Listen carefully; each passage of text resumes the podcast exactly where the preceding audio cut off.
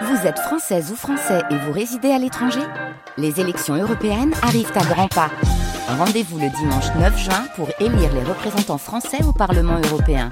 Ou le samedi 8 juin si vous résidez sur le continent américain ou dans les Caraïbes. Bon vote Week-end, nous sommes le samedi 17 février, il est 9h.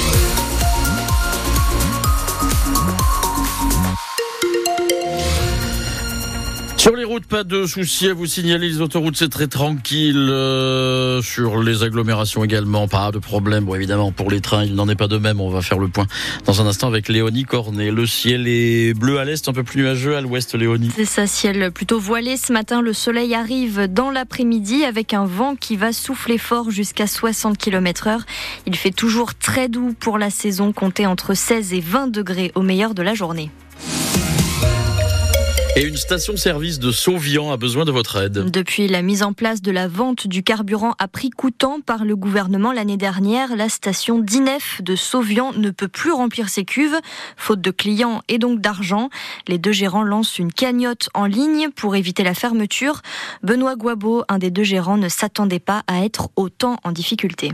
C'était sûr qu'on allait perdre du chiffre d'affaires, mais je pensais pas qu'on allait perdre autant. Je comprends la clientèle qui aujourd'hui, en plus avec la conjoncture, c'est très très difficile pour tout le monde. Je voudrais qu'on puisse rentrer de l'essence, quoi. Franchement, c'est euh, le but premier de cette cagnotte. Donc, si on remplit nos cuves, on va retrouver notre clientèle fidèle. Et si notre clientèle fidèle nous suit, malgré les prix qui sont plus chers que les supermarchés, ça c'est sûr, on pourra jamais descendre. On va pouvoir remonter la pente. La saison arrive. Juillet, août, septembre, c'est des mois où on travaille quand même pas mal. Mais si j'ai pas de carburant, ben, on ne travaille plus et on, fermera à terme, on fermera la station si rien ne se C'est comme une boucherie qui a plus de viande. c'est exactement la même chose. Imaginez une boucherie, il reste plus que du porc et il n'y a plus de bœuf, il n'y a plus de saucisses, il n'y a plus rien. Donc les clients vont ailleurs et c'est normal. Il faut de l'argent pour remplir et là, voilà, on ne peut pas faire autrement. On paye le carburant au fur et à mesure qu'on le commande. Si fin février, on n'a pas euh, rempli nos cubes, pour moi, on ferme la station. C'est inévitable.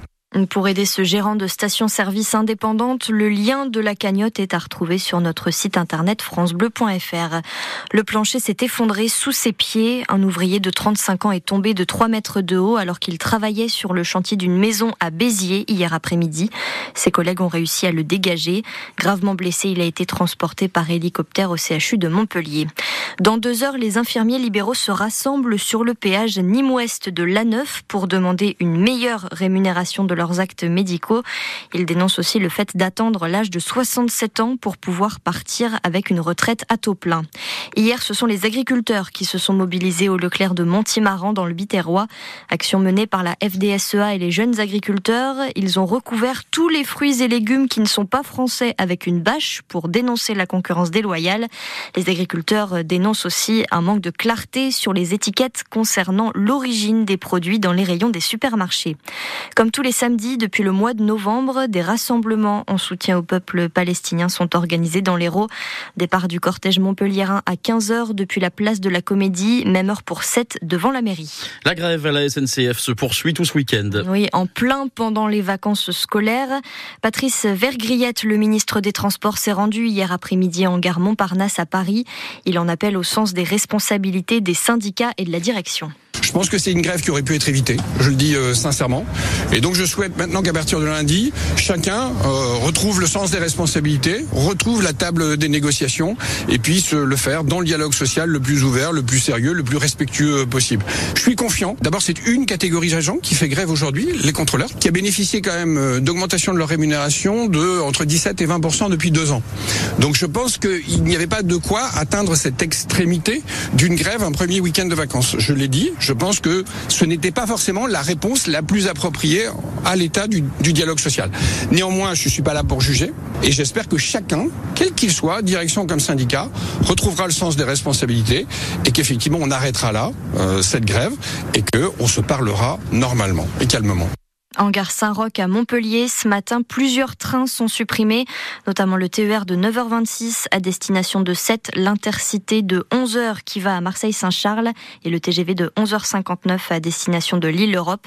Bref, on vous conseille de vous renseigner en gare ou de vous rendre sur le site ou l'appli SNCF Connect.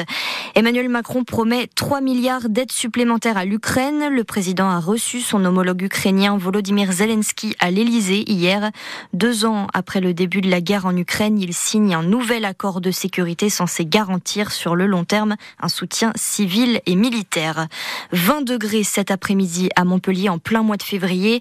Il fait trop doux pour la saison. Conséquence, plus des trois quarts de la France, dont les l'Hérault, sont en alerte rouge au pollen aujourd'hui. Les personnes allergiques doivent donc faire attention, notamment près des cyprès, des aulnes et des noisetiers. Bientôt, une nouvelle bibliothèque pour l'université Paul Valéry à Montpellier. Un lieu qui sera accessible à tous, étudiants et habitants, comme une médiathèque. Il va s'appeler l'Atrium. C'est le grand bâtiment vitré qu'on voit déjà à l'entrée du campus.